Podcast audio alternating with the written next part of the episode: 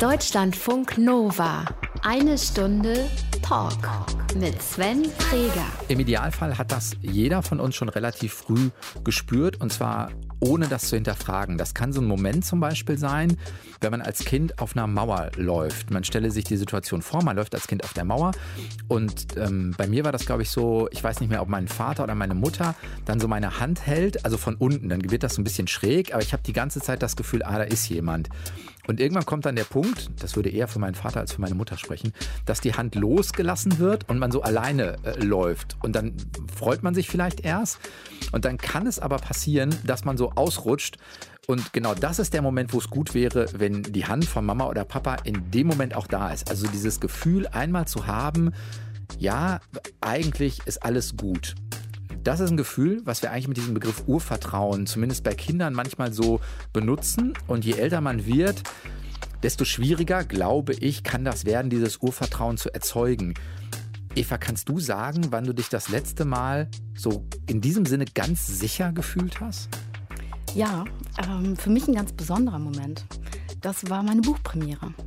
Meine Buchpremiere habe ich im Kreise der 50 wichtigsten Personen in meinem Leben gemacht. Menschen, die mich teilweise seit Jahren, andere seit Jahrzehnten und einige auch erst seit wenigen Monaten begleiten. Aber Menschen, die mir was bedeuten und die alle an einem Ort zu haben und das allererste Mal mein eigenes Buch in den Händen zu halten und daraus zu lesen, das war... Ähm, Nicht auch nervös? Ich war total nervös. Mein Herz hat gepocht und es ist was völlig anderes vor Bekannten, also vor Freunden, Familie, Oma und Opa zu lesen als äh, vor Fremden. Vor Fremden ist deutlich leichter. Man hat nicht so die Erwartungshaltung oder man, man glaubt nicht die Erwartungshaltung der anderen irgendwie zu spüren. Äh, ja, zum einen das und die kennen mich ja in der Regel aus einer anderen Rolle. Also als, äh, als Schwester oder als Tochter oder als Freundin oder äh, als Nichte bin ich einfach da auch anders als ein Stück weit anders als auf der Bühne. Und äh, im Buch gab es eben auch einige Teile, die denen vorher noch nicht so bewusst waren, die sie nicht kannten. Und, und in denen sie vorkamen. Äh, genau, also sagen wir so, die, die mit Namen genannt sind, die habe ich immer alle gefragt. Äh, das war mir ganz, ganz wichtig. Also eine Frage von Vertrauen natürlich. Mhm. Und äh, es gibt so die eine oder andere Geschichte, wo diejenigen, wenn sie es lesen, wissen, dass sie gemeint sind, aber... Ähm, aber anderes nicht erkennen. Genau, und das war mir auch einfach an der Stelle wichtig, das Thema Verschwiegenheit. Eva Schulte-Austum, du hast dich lange jetzt mit Vertrauen beschäftigt. Du bist von Hause aus Wirtschaftspsychologin. Was du genau unter Vertrauen verstehst, was das für ein Zustand ist und wie wir vielleicht auch lernen können, das wieder mehr zuzulassen, auch gesellschaftlich. Darüber reden wir diese Woche. Eine Stunde Talk in Deutschlandfunk Nova. Schön, dass du da bist. Vielen Dank. Deutschlandfunk Nova. Eva Schulte-Austum ist zu Gast, Vertrauensexpertin, Wirtschaftspsychologin von Hause aus. Eva, du musst am Anfang stark bei uns sein, äh, weil wir kreativ geworden sind. Das sind, ist eine, eine unserer absoluten Stärken. Und wir haben uns drei rein fiktive Aktivitäten für dich ausgedacht und hoffen, irgendwas ist dabei, was vielleicht deine Fantasie anregt oder, ähm, keine Ahnung, dir Vertrauen in unsere kreativen Fähigkeiten schenkt. Hier steht, hier kommen drei Vorschläge für mögliche Aktivitäten für Eva Schulte-Austum. Erste Möglichkeit, in Vietnam eine Person nach ihrem Alter fragen. Oh. Uh, Würdest du machen? Ich muss noch Möglichkeit 2 und 3 hören. Warum ist das ein Problem? Weil die Vietnamesen wahnsinnig viel Wert auf Respekt legen. Und eins der respektlosesten Dinge, die man machen kann, ist, jemand direkt nach dem Alter zu fragen. Das kann ja auch Interesse sein. Ähm, in Deutschland würde ich sagen, es ist Interesse. Aber auch da sollte man vorsichtig mhm. sein. Wen fragt man wie nach dem Alter? Es ist auch immer die Frage, wie man fragt. In Vietnam ähm, gehört sich das einfach nicht. Gleichzeitig muss man aber wissen, wie alt jemand ist, weil je nachdem, äh, wie alt jemand ist, darf er, also wird ihm mehr Respekt gezollt. Je älter eine Person ist, egal ob Mann oder Frau, desto höher ähm, ist sie, ich sag mal, in der, in der sozialen Hierarchie. Und, das heißt, ähm, wenn ich das falsch einschätze, bringe ich möglicherweise nicht genug Respekt mit an den Tisch. Genau, also die älteste Person darf zuerst durch die Tür gehen, zuerst am Tisch Platz nehmen, zuerst mit dem Essen beginnen. Und wenn ich, wenn ich die Leute kenne, mit denen ich unterwegs bin, fällt mir das nicht schwer.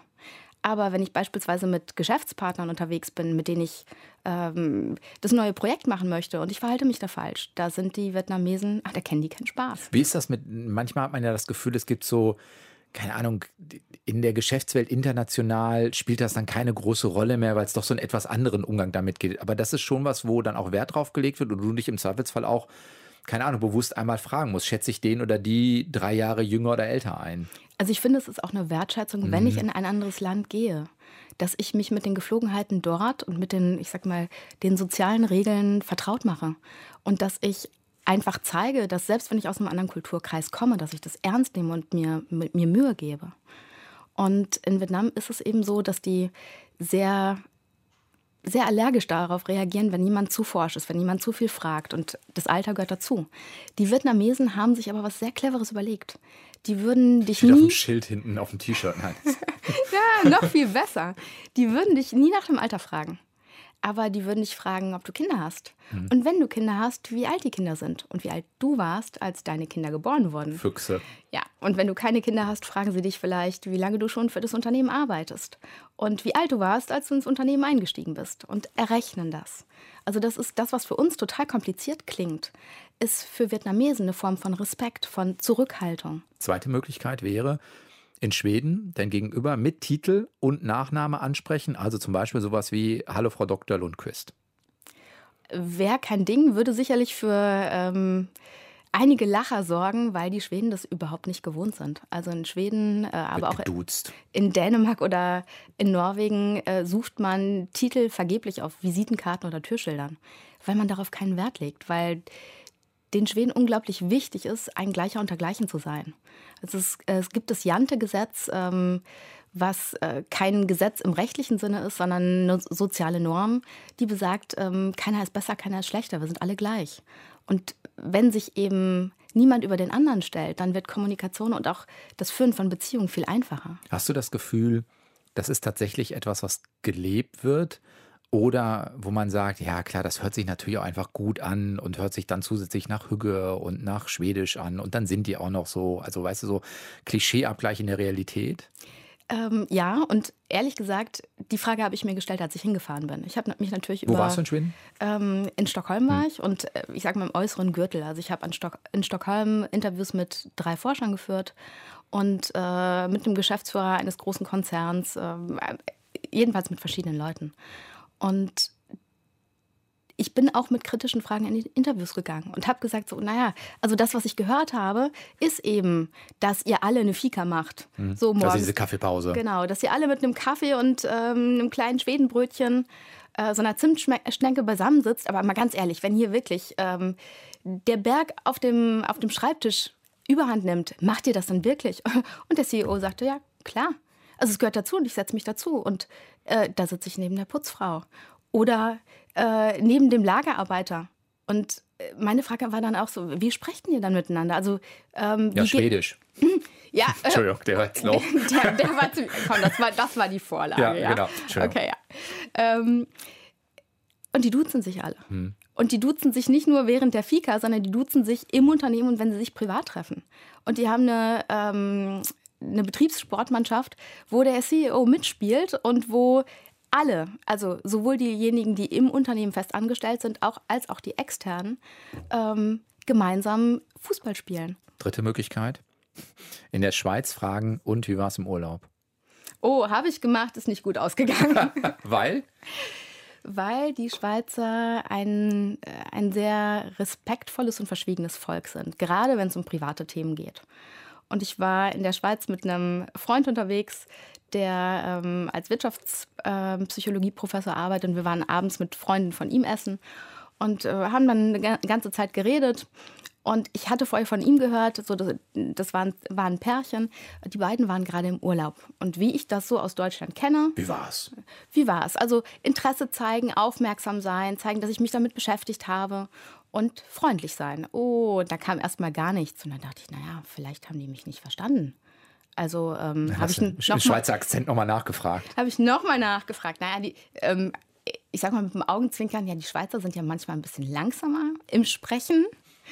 Und äh, deswegen dachte ich, ich wiederhole es nochmal. Vielleicht haben die mich einfach nicht verstanden. Und dann guckte die Frau ihren Mann an und ich dachte, was ist denn hier gerade los? Und dann kriegte ich so einen dicken Treter unterm Tisch von, einem, von dem äh, Freund, mit dem ich unterwegs war. Und ich guckte ihn an und er schüttelte nun den Kopf und ich dachte, okay, was auch immer hier gerade los ist, Gefahrenzone, lass es. Und den Rest äh, des Abends habe ich mich dann sehr ruhig verhalten, also ähm, möglichst wenig gesagt, um kein Fettnäpfchen mehr mitzunehmen.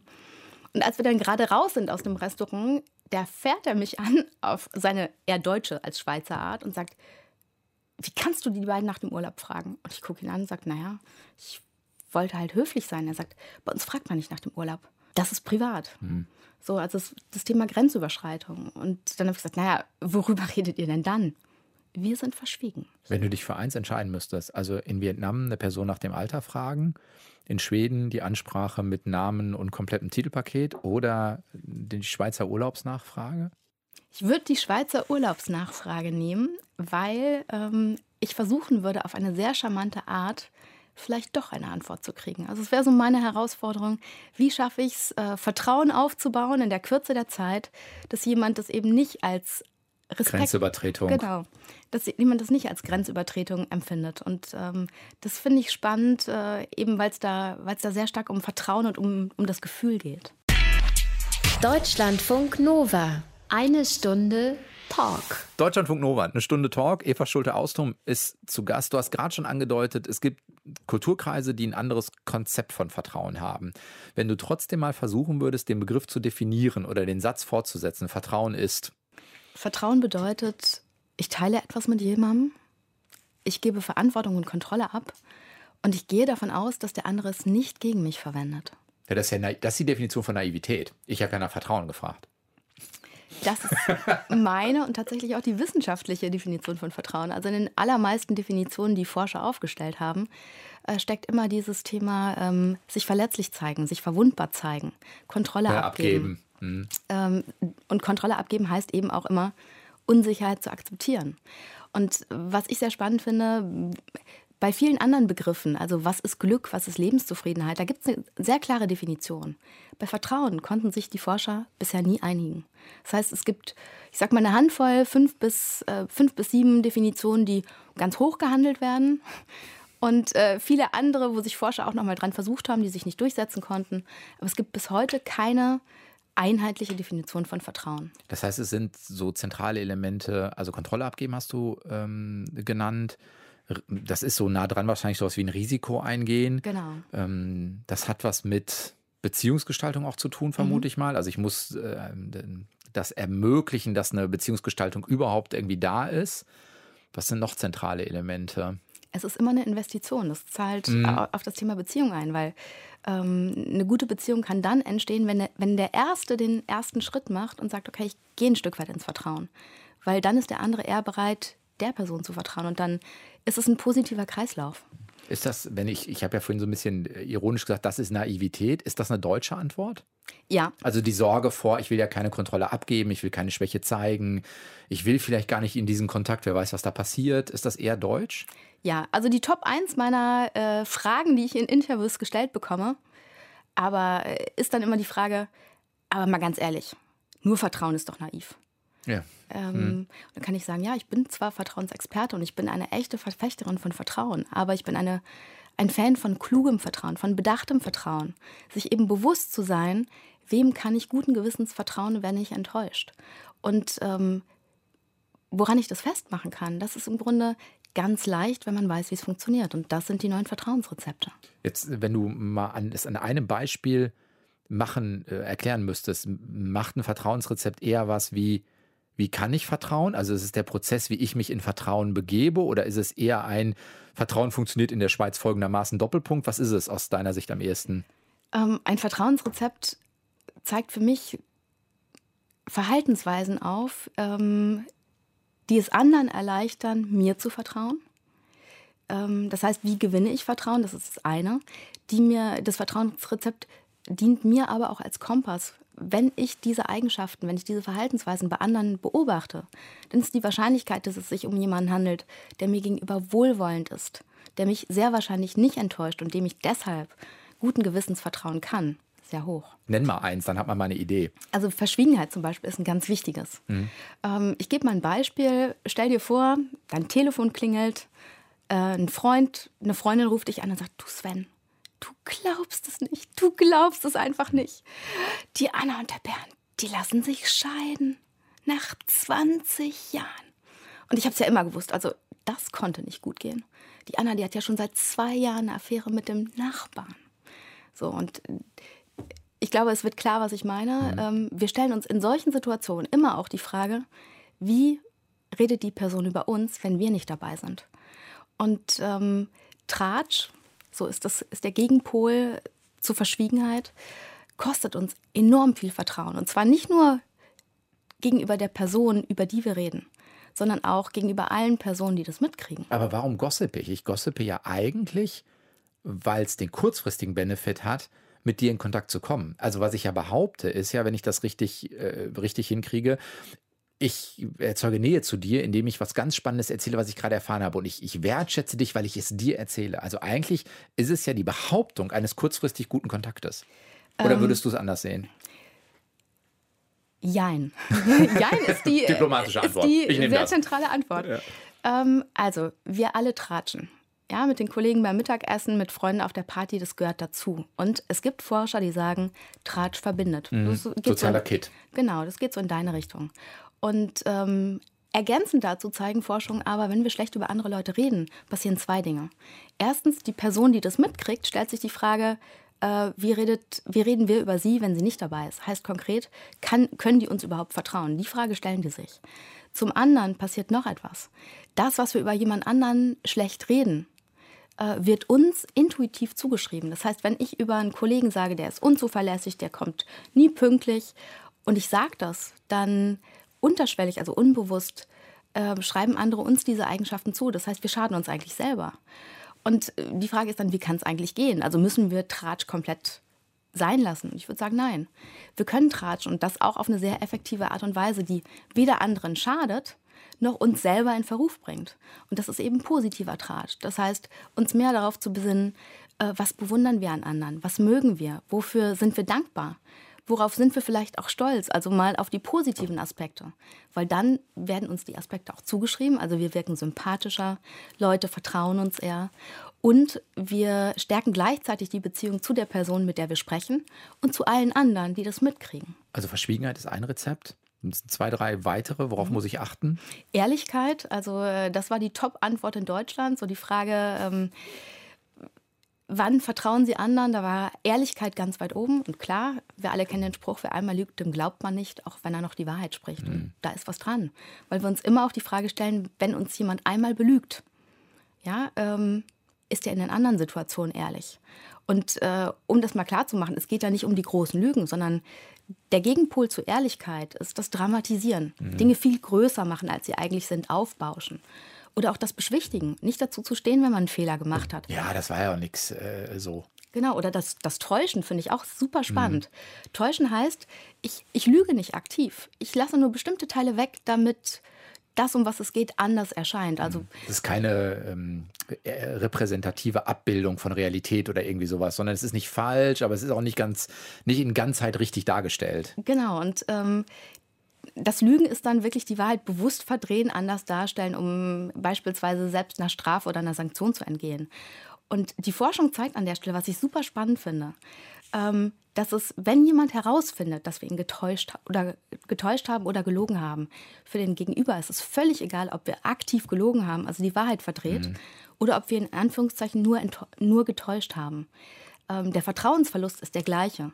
Und er un unterstellt uns an der Stelle einfach ähm, Unehrlichkeit und das geht unweigerlich mit einem Vertrauensverlust einher. Wo ich vor mir eher vielleicht rechtfertigen kann, ich habe es ja nicht gelogen, aktiv oder so, aber fürs Gegenüber ist es letztendlich dasselbe. Also wenn du es richtig verbocken willst und jemand erkennt, dass du ihn getäuscht hast, dann sagst du, na, ich habe ja gar nicht gelogen. Mhm. damit machen wir alles nur schlimmer, weil damit zeigen wir, dokumentieren wir eigentlich nochmal, dass uns bewusst war, dass das nicht okay war und dass wir nicht in der Lage sind, dazu zu stehen. Heißt das auch, es ist bei Vertrauen wichtig, Reden, Handeln müsste eins sein. Mhm. Und ich muss so eine Art, ne, ich nenne es mal Konsequenz erkennen.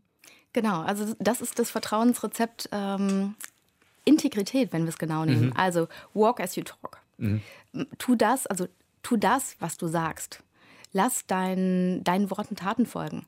Und ähm, das ist immer leicht gesagt, also es ist ein hoher Anspruch. Ich gebe zu, auch mir gelingt es nicht immer. Ich, äh, Wann hast du das letzte Mal gelogen? Ähm, ich habe ja gar nicht gelogen. Ich weiß es. Gestern. Ähm, und es war eine Notlüge. Ich habe ich hab mit meinem Bruder telefoniert und äh, er fragte, wie es mir gerade geht und ob alles okay ist. Und da er gerade Themen hatte, die ähm, für ihn wichtiger waren und schwerer waren, habe ich gesagt, ja, ist alles okay, ist alles bestens. So, ich hätte was gehabt, wo ich gerne seine Meinung zugehört hätte. Aber das war in meinen Augen gerade nicht dran. Und ähm, da habe ich, wenn man es ganz genau nimmt, habe ich gelogen. Als ähm, um meine Interessen zurückzustellen, weil ich wusste, dass er mich an der Stelle einfach mehr braucht. So, er hat mich gefragt, so im Sinne von, so, hey, du hast mich jetzt gefragt, wie es mir geht, und ich frage dich dann auch. Aber ich wusste, das wäre jetzt gerade. Du hast aber an, den Tonfall angehört. Genau. Und bei dir, ja, ja, alles gut, ah, weil ich eigentlich was erzählen will. Genau. Und, ähm, Wie wird dein Bruder jetzt reagieren, wenn er das hört? Also zerstört das Vertrauen oder ist das was, vielleicht auch ein Muster, was zwischen euch etabliert ist? Ähm, Gibt es ja manchmal. Ich äh, rufe dich an, weil ich auch, ich muss was loswerden, brauche deinen Rat, weil die kluge Schwester rufe ich immer an oder so. Ähm, könnte er, also wie wird er reagieren? Könnte er das reflektieren? Ich bin sehr, ähm, ich bin sehr sicher, dass er nicht überrascht wäre, weil wir, wir haben ein sehr gutes Verhältnis. Äh, Leute, die nicht wissen, dass wir Geschwister sind, äh, halten uns oftmals für sehr gute Freunde. Und äh, nun sind wir nicht weit auseinander, sehen vielleicht auch ähnlich alt aus, also es passt alles. Und äh, ich würde ihn um nichts in der ganzen Welt eintauschen. So, das war nicht immer so. Kleine Anekdote, als er geboren wurde, war ich gerade sieben. Da hatte ich so ein gewisses Bild, wie sehen Babys aus. Nämlich klein, niedlich, äh, ganz zarte Haut, ein paar Haare, so wie in der Pampers-Werbung. Und äh, als ich ihn dann sehen durfte, da war er klein, verschrumpelt, rot, hatte Falten und keine Haare. Und ähm, meine Frage an meine Mutter war damals, sag mal, können wir den umtauschen? Der sieht nicht so aus wie in der Werbung. Und äh, heute kann ich sagen, es hat nicht so lange gedauert. Also nicht, Dass Sie den umgetauscht haben? Ähm, ich bin so dankbar, dass wir ihn nicht umgetauscht haben, dass es nicht ging, weil ähm, das ist der, der beste kleine Bruder, den ich mir wünschen kann. Deutschlandfunk Nova. Eine Stunde Talk. Eva Schulte-Austrum ist zu Gast. Du hast dich lange mit Vertrauen beschäftigt, machst das natürlich auch heute noch, ist nicht abgeschlossen in dem Sinne. Kannst du einmal sagen, warum das dein Thema ist? Ähm, ja, kann ich sogar ziemlich zentral. Also seit ich denken kann, ähm, gehe ich den Dingen auf den Grund. Ich wollte immer verstehen, warum Dinge so sind, wie sie sind. Ich bin einfach von Natur aus neugierig. Und äh, ich bin noch in einer Zeit aufgewachsen, da gab es zu Hause keinen Computer. Das heißt, ich habe mit Freunden Baumhaus gebaut und draußen Indianer gespielt. Also ich bin immer äh, sehr forschend unterwegs gewesen. Und dann kam so ein Punkt, ähm, den wir, glaube ich, alle kennen, wenn wir uns das erste Mal über Vertrauen Gedanken machen. Ich habe sehr viel Vertrauen verloren und äh, damals war ich 13. Kannst du, äh, das, wenn ich jetzt äh, raten müsste, Eltern lassen sich scheiden? Ähm, naja, so war es nicht. Also ich mache es mal konkreter. Als ich 13 Jahre alt war, hat jemand nicht nur mein Vertrauen missbraucht, sondern auch mich. Hm. Und da, damals ist für mich eine Welt zusammengebrochen. Ähm, ich wusste nicht, wie ich damit umgehen kann. Und ich wusste nicht, wem ich mich anvertrauen kann. Also meine Freunde, meine Familie, die wären alle gerne da gewesen. Aber da ich kein Vertrauen hatte, hatte ich auch keinen, nicht die Möglichkeit, mich jemandem anzuvertrauen. Und ähm, dann habe ich einen Weg da gewählt, damit umzugehen, der ähm, mich ziemlich in die Sackgasse geführt hat, der aber für mich im Alter von 13, 14, 15 erstmal ähm, sich richtig angefühlt hat. Ich habe aufgehört zu essen. So, warum? Weil ich das Gefühl hatte, ich muss irgendwas in meinem Leben wieder kontrollieren. Ich hatte das Gefühl, das entgleitet mir und ich kann mit meinen Emotionen und mit dem, was mir passiert ist, gar nicht richtig umgehen. Und ähm, ich habe dann binnen eines Jahres mich so auf gut 30 Kilo runtergehungert. Bei einer Größe bist von. Du von, was bist du, 1,60? 1,66. Ja. Also, das ist ähm, zu viel zum, äh, zum Sterben und zu wenig zum Leben. Und äh, es gab so einen zentralen Punkt, da da war ich 15 und da war ich, ähm, war ich absolut am Boden. Ich bin morgens aus dem Bett aufgestanden und weil ich so schwach war, haben die Beine unter mir nachgegeben. So, ich bin einfach zusammengesackt. Und ich habe dann äh, da unten vor dem Bett gesessen und geheult und dachte, es kann doch wohl nicht wahr sein. Also warum kriege ich mein Leben nicht auf die Reihe? So, warum sind alle anderen gerade glücklich, nur ich nicht? Und ähm, das war dann ein längerer Prozess von so zwei, drei Tagen, bis ich dachte, ja, was mir fehlt, ist jemand, der, der mich in den Arm nimmt und sagt, hey, alles wird gut. Der mir sagt, wir kriegen das gemeinsam hin und der mir hilft, dass ich mir wieder vertraue, weil ich habe mich selber und all das, was ich gefühlt habe, was ich gespürt habe, komplett in Frage gestellt. Aber heißt das, du hast dich dann jemandem ge geöffnet oder deine Eltern haben gemerkt, mit unserer Tochter stimmt was nicht und wir brauchen äh, ärztliche oder psychologische oder beides äh, Hilfe? Also ähm, ich war zu dem Zeitpunkt schon in Therapie. Das heißt, ich hatte jemanden zur Seite, der mich begleitet hat. Wirklich über den Auslöser zu sprechen, äh, das habe ich mich erst mit Ende 20 getraut. Also bis dahin äh, habe ich das auch nicht geteilt, sondern mit mir ausgemacht. Und ähm, ich hatte mit 15, als ich diesen Zusammenbruch hatte, ähm, habe ich mir geschworen, wenn ich die Zeit überlebe, was damals nicht klar war, also die Ärzte wussten nicht, ob ich es schaffe. So, die hielten das teilweise sogar echt für unwahrscheinlich. Äh, wenn ich die Zeit überlebe und wenn ich wieder lerne zu vertrauen, mir selber und anderen, dann will ich irgendwann ein Buch schreiben und anderen Leuten zeigen, wie es geht. Ich will den Mut machen und Hoffnung geben und zeigen, dass egal was man erlebt hat, man trotzdem wieder lernen kann zu vertrauen. Und dass ich das heute tun darf, das ist äh, ein großes Geschenk. Aber geht das für dich tatsächlich? Also kriegst du das, in, wenn du in Kontakt gehst mit Menschen? Das sind ja traumatische Erfahrungen, von denen du sprichst. So, das äh, kann man natürlich therapeutisch auch bearbeiten und für sich integrieren in den eigenen Lebenslauf. Und es ist etwas, was ein Teil, im besten Fall ein akzeptierter Teil von jemandem ist. Und man kann es für sich deuten, dass daraus auch Dinge entstehen, die, die nicht nur schlimm sind. Wie schaffst du das, dich immer wieder auch darauf selbst einzulassen und nicht in Kontrolle gehen zu wollen? Ich, ich würde sagen, ich habe eine lange Trainingsphase hinter mir. das kann ich wohl sagen. Ich habe äh, beispielsweise mit Anfang 20 angefangen, Impro-Theater zu machen. Hm. Warum? Weil beim Impro-Theater hast du, du keine Kontrolle. Ja, so, und die ersten, also die ersten Sessions waren der Horror. Wo ich so dachte, ich kann doch jetzt nicht einfach, ich brauche doch einen Plan. Nee, braucht man nicht. So, und die besten Stücke sind dann entstanden, wenn ich eben nicht drüber nachgedacht habe.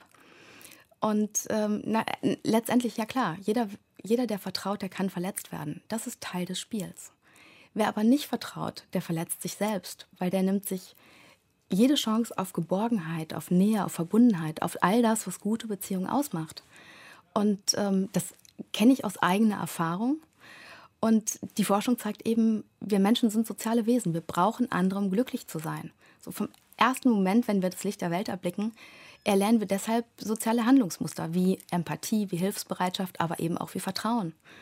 Und ähm, wenn uns das fehlt, wenn wir nicht mehr dazu bereit sind, in der Lage sind wir, weil es gibt einen genetischen Ter Kern, ähm, eine genetisch bedingte Vertrauensbereitschaft, die geht auch nicht weg, egal was wir erleben. Äh, die wird aber verschüttet.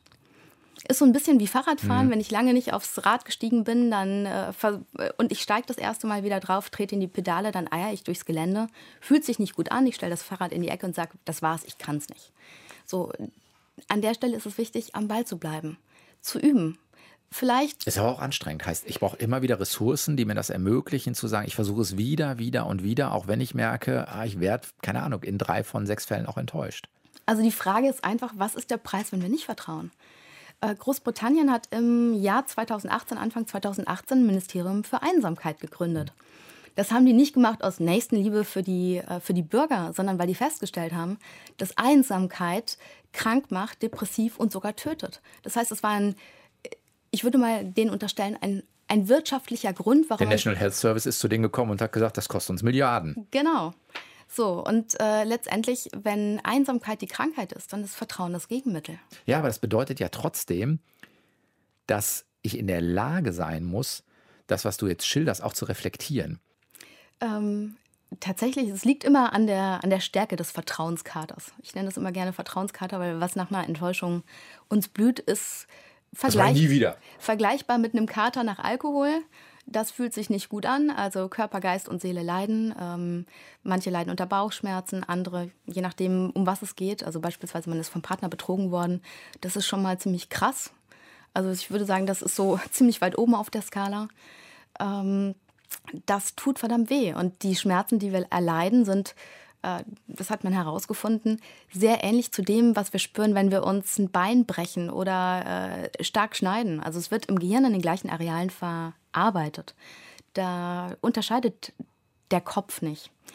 Ähm, was es braucht, um da rauszukommen, sind gute Gespräche mit Menschen, denen wir vertrauen. Also wenn wir, wenn wir von unserem Partner beispielsweise enttäuscht worden sind, ist es wichtig, uns Menschen anzuvertrauen und darüber zu sprechen, es nicht in uns hineinzufressen und dadurch eben gute Erfahrungen zu machen ähm, mit Menschen, denen wir vertrauen können, wo wir uns geborgen fühlen, wo wir das Gefühl von Zugehörigkeit erfahren.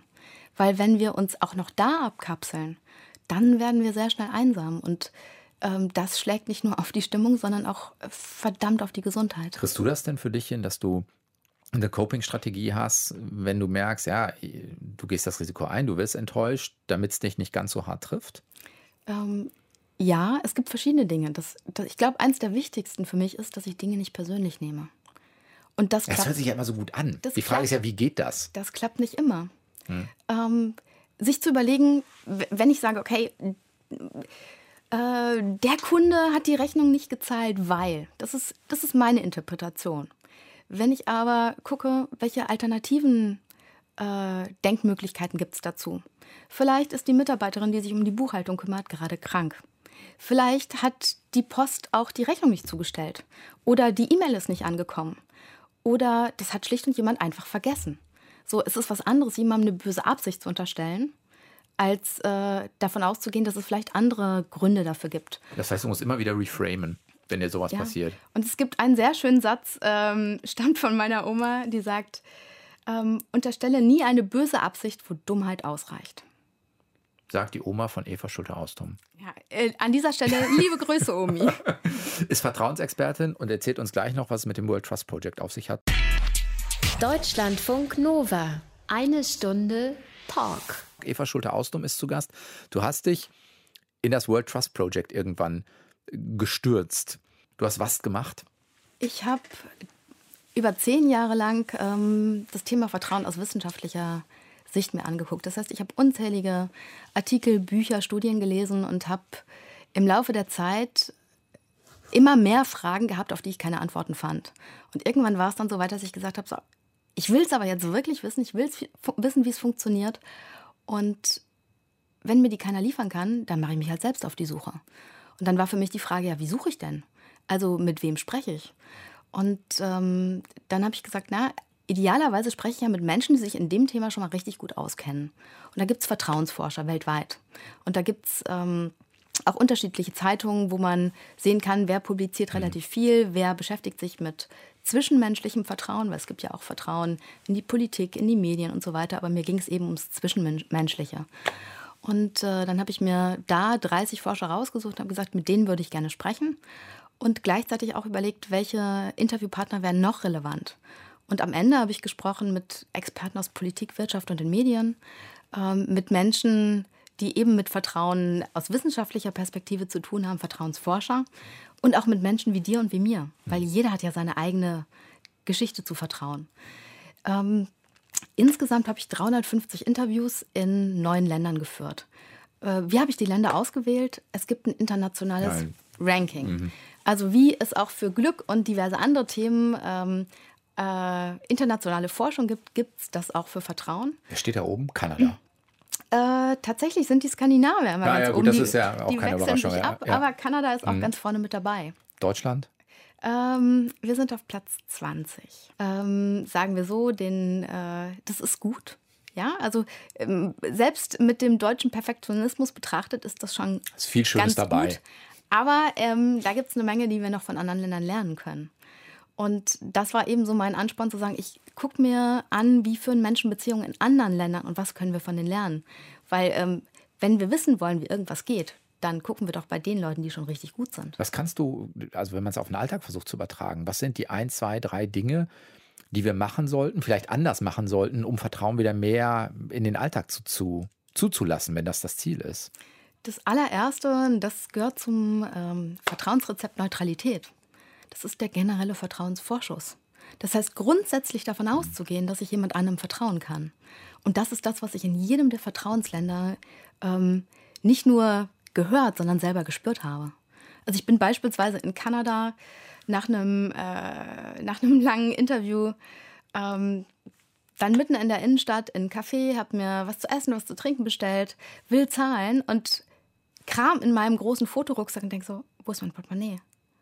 Stell dann fest, ich habe das Portemonnaie nicht dabei. Und dann war natürlich klar, ich muss der Kellnerin sagen, so, sorry, ähm, ich habe kein Geld. Ich habe zwar Durst, aber kein Geld. Ich hatte ja schon gegessen und getrunken, das heißt, ich musste nur noch zahlen. Und äh, ich war dann auch ziemlich kleinlaut und habe ihr die Situation erklärt und es tat mir unglaublich leid. Und sie sagte, du ist doch gar kein Ding. Wir haben es heute Abend 19 Uhr auf, also ähm, komm bis dahin vorbei. Und dann wollte ich meinen Fotorucksack als, als, als Pfand da lassen. Und sie sagte so, äh, warum willst du den da lassen? Quatsch, ich weiß doch, dass du wiederkommst. So, und das geschenkte Vertrauen von ihr, so, ich sah aus wie ein Tourist. Es war ganz klar, ich hab, bin, bin keine Kanadierin, ich bin auch bestimmt keine Studentin, ich komme wahrscheinlich auch am nächsten Tag nicht wieder. Also aus ihrer Sicht war das Risiko, dass ich äh, vielleicht nicht wiederkomme und sie das Geld selber in die Kasse legen muss, war vielleicht schon relativ hoch. Trotzdem hat sie mir vertraut. So der Effekt auf mich war folgender. Ich bin raus aus dem aus Das dem erste, was Café. du gemacht hast, ist, äh, du besorgst Geld, um zu bezahlen. Ich bin so schnell äh, zum Hotel gesprintet wie, glaube ich, noch nie. Habe meinen Rucksack in die Ecke geschmissen, ähm, mein Handy und mein Portemonnaie geschnappt und bin wieder hin. Und ähm, habe ihr ein großes Trinkgeld gegeben. Und daraus ist dann äh, an dem Abend noch ein ganz langes Gespräch nach ihrer Schicht entstanden über Vertrauen und was die Kanadier anders machen. Und sie sagte, du, ich stelle mir doch gar nicht die Frage, ob ich dir vertrauen kann. Also natürlich kann ich das, weil ähm, du siehst einfach so aus. Und jetzt sagen einige vielleicht, na, es ist doch naiv, einfach jemandem zu vertrauen. Das, was bei mir passiert ist, Vertrauen verpflichtet. Vertrauen setzt an einem total sensiblen Punkt an und das ist unsere Ehre. Und wir sind bereit, unser letztes Hemd zu geben, um das Vertrauen, was uns jemand schenkt, auch wirklich zu bestätigen. Vertrauensvorschuss ist eins. Gibt es ein zweites, was, was auch Alltags, also was so im Alltag gut umsetzbar wäre, wo du sagst, das wäre gut? Mm, Ehrlichkeit, darüber haben wir eben schon gesprochen. Gibt es ein drittes? Ja, Respekt. Ähm, respektvoll zu sein. Und äh, Das ist- findest du überraschend. Äh, ich finde die Art und Weise, wie sich Respekt äußert, überraschend. Weil wir oft Respekt ja mit Wertschätzung ähm, übersetzen. Mit höflich sein, freundlich sein, all das. Ein Aspekt, der für mich aber auf jeden Fall dazugehört, ist das Thema Grenzen wahren. Und warum sind wir oft respektlos, ohne es sein zu wollen? Ich habe da gerade gestern selber eine Erfahrung gemacht, wo ich, wo ich respektlos war, ohne dass ich es wollte. Und wo es beim anderen nicht gut angekommen ist. Und dann war meine Frage, wie gehe ich damit um? Was hast du gemacht? Ich, ähm, jetzt muss ich hier aus dem Nähkästchen plaudern. Äh, ich habe im letzten Jahr mit einem Kollegen gearbeitet, äh, von dem ich sehr viel gelernt habe. Und ähm, er hatte viel um die Ohren und ich wusste nicht so richtig, wie gehe ich damit um. Ich wollte ihm nicht auf die Nerven gehen, in Anführungszeichen. Und ähm, habe dann auch gehört, dass er gerade sehr viel um die Ohren hat und habe mich nicht gemeldet. Und dann kam gestern eine Nachricht ähm, mit den Worten, er sei irritiert. Es tat mir unglaublich leid, weil ich ihn total mag und weil ich eine Idee habe, wie es angekommen ist. Und äh, ich habe dann auch gesagt, äh, ich habe ihm eine Sprachnachricht geschickt und ich habe gesagt, so, auf den Punkt gebracht, ja, ich bin gerade nicht so zuverlässig, wie ich es gerne wäre. Ich wollte mich längst melden. Und dann mit jedem Tag mehr war es schwerer. Es wird nicht, Und- wird nicht besser. Und jetzt könnte ich alle möglichen Gründe vorschieben. Und ja, es gibt viele Dinge, die mir das nicht leicht gemacht haben. Aber auf den Punkt gebracht, ich habe es verbockt. So auf den Punkt gebracht, ich habe es verbockt, es tut mir total leid. Und wenn ich es ändern könnte, dann würde ich es tun. Aber ich kann es an der Stelle nicht. Reaktion? Ähm, super positiv und ähm, ja, wir sind verabredet. Das heißt auch, sich entschuldigen zu können? Nein, also si- um Entschuldigung zu bitten. Sich selbst entschuldigen geht ja nicht, aber um Entschuldigung zu bitten gehört auch dazu. Ähm, extrem wichtig. Und äh, da kommt es auch auf die Art und Weise an, wie wir uns entschuldigen. Also eine Ich habe doch Entschuldigung gesagt. Ja, äh, so dieses Sorry. Ja, tut mir auch leid. Ja, also wenn der andere nicht spürt, dass es uns wirklich leid tut, dann wird das ziemlich schwierig mit der Entschuldigung. So Entschuldigungen, die nicht ernst gemeint sind, die machen das Ganze in der Regel sch schlimmer, weil wir das als doppelten Affront empfinden. Und dankenswerterweise wusste ich, worauf kommt es bei einer guten Entschuldigung an. Und ähm, ich Deswegen auch die Sprachnachricht möglicherweise, weil Ja. der Stimme, die Stimme dann mehr mit transportiert, als wenn ich nur schreibe. Du, Genau. Tut mir leid. Ich nehme mich da nicht aus. Wir sind ja alle immer gut darin, externe Faktoren dafür verantwortlich zu klar. machen. So, da hat jemand mir die Infos nicht gegeben, die ich brauchte. Da sind Bücher nicht gekommen, die ich hätte. So, äh, funktioniert nicht. Also der Punkt ist, es geht darum, Verantwortung zu übernehmen. Für mich und für mein Handeln. Und da ist der, ist der einzige richtige Punkt zu sagen, ja, ich habe es verbockt. Egal, was im Außen passiert ist, aber an der Stelle lag es an mir. Und dann können wir ein bisschen mehr, äh, mehr Vertrauen wagen. Im Alltag. Ja. Sagt Eva Schulte-Austum, ist Vertrauensexpertin, Wirtschaftspsychologin und hat sich lange damit beschäftigt, wie Menschen überhaupt Vertrauen in Beziehungen eingehen und was wir vielleicht tun können, um das auch ein bisschen besser wieder im Alltag zu gestalten. War diese Woche zu Gast in Deutschlandfunk Nova eine Stunde Talk. Vielen Dank dafür. Vielen Dank. Sehr gerne. Ihr könnt das hören wie immer auf zwei Wegen. Entweder direkt bei uns auf der Homepage deutschlandfunknova.de, natürlich auch da im Stream oder im Podcast, mit welchem Podcatcher ihr euch immer den Podcast runterladet. Und ich bin nächste Woche wieder da. Sven Preger, macht's gut. Deutschlandfunk Nova. Eine Stunde Talk. Jeden Mittwoch um 20 Uhr. Mehr auf deutschlandfunknova.de.